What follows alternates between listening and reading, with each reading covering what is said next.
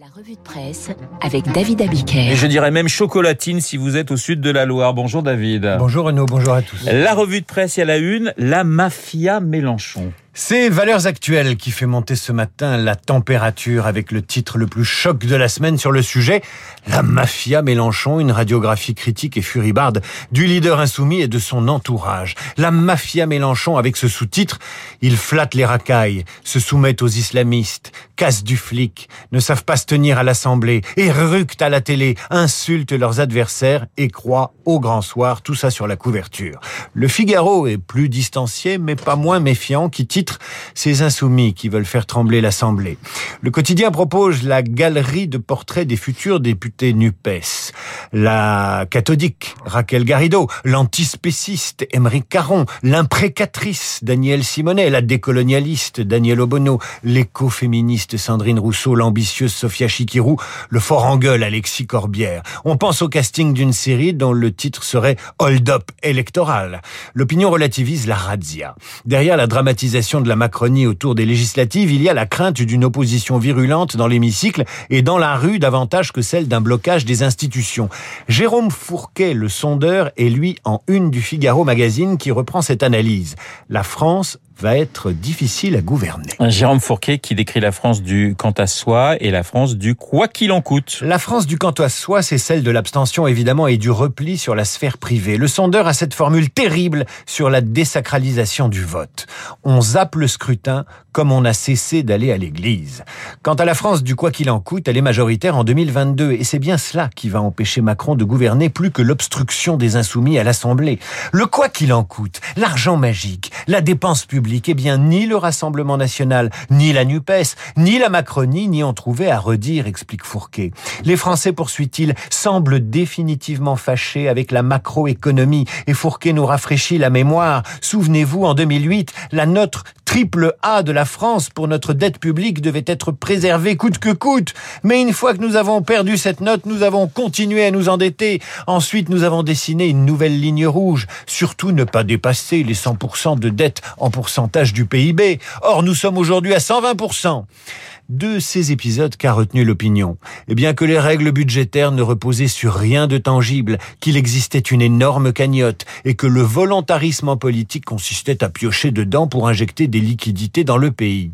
Et le sondeur conclut, à part Valérie Percresse, les quelques personnalités qui veulent résister au quoi qu'il en coûte ne le disent que mezza voce, car personne ne veut les entendre. Après le quoi qu'il en coûte dans le Parisien, une illustration positive du quant à soi avec un banquier en quête de sens. Sylvain dirigeait une agence bancaire jusqu'en 2020 en quête de sens, dit-il, et dit la légende de sa photo dans le, dans le journal. Il a souhaité devenir couvreur. Le banquier raconte la crise de sa vocation. J'ai adoré accompagner les chefs d'entreprise, le relationnel, faire du chiffre, mais mon métier a évolué de façon ridicule. Il évoque ses produits financiers vendus aux clients parfois contre leur intérêt. Les semaines rallongent, plus de vie de famille. Aujourd'hui, après avoir investi 35 000 euros, l'ancien cadre répare des toits et pose des tuiles.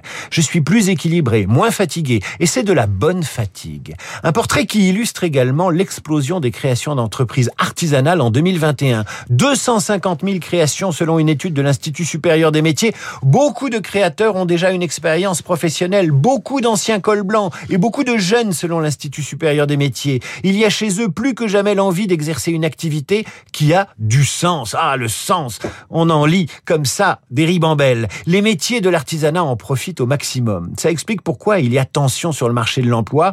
Et dans les échos, vous lirez que les entreprises s'arrachent les diplômés des grandes écoles qui sont devenus une rareté. Vous lirez aussi deux papiers qui expliquent combien les entreprises vont avoir du fil à retordre avec les salariés dans les années qui viennent. L'interview de par Muriel Jazor des échos du vice-président de Microsoft, Jared Spataro, qui explique que les collaborateurs ne jure plus que par le travail flexible. Mais juste à côté, avec une longue enquête sur le travail post-Covid, eh bien, ces chefs d'entreprise vont pouvoir s'inquiéter. Et là, on retrouve le quant à soi, le repli chez soi.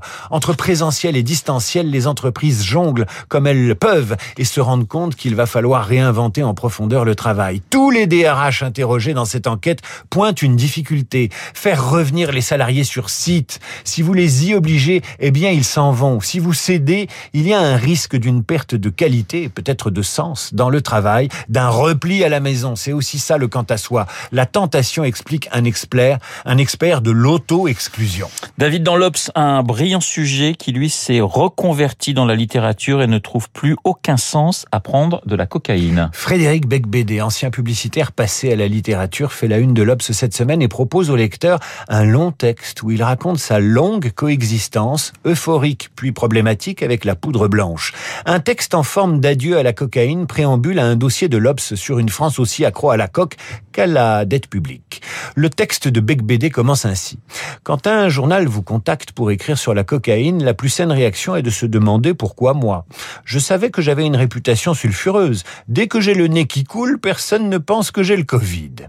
Et Becbédé raconte la première fois, à 20 ans, comme un dépucelage, l'effet euphorisant qui permet d'être moins timide avec les filles, mais beaucoup moins performant une fois qu'elles sont dans votre lit. Il raconte la cocaïne du temps où c'était branché, où c'était la drogue des élites. Il raconte la coke dans les romans de Bret Easton Ellis, dans les films de Scorsese. Il raconte les accros qu'il décrit ainsi, j'ouvre les guillemets. J'ai mis plusieurs années à comprendre qu'on ne s'échappe pas facilement de cette secte.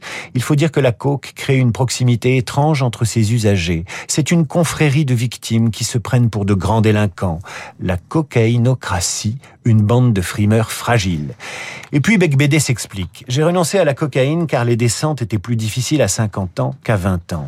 Les lendemains duraient trois ou quatre jours. Et puis j'avais une nouvelle ambition. Vieillir.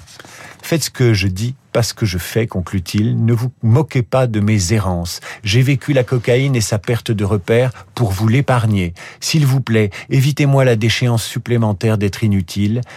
Vous êtes ma seule chance de n'avoir pas vécu tout cela pour rien. La revue de presse signée David Abiker et ce texte de Frédéric Becbédé retrouvé dans l'Obs. Merci David, il est 8h39 dans un instant. Esprit libre, Franz Olivier Gisbert, Guillaume Durand.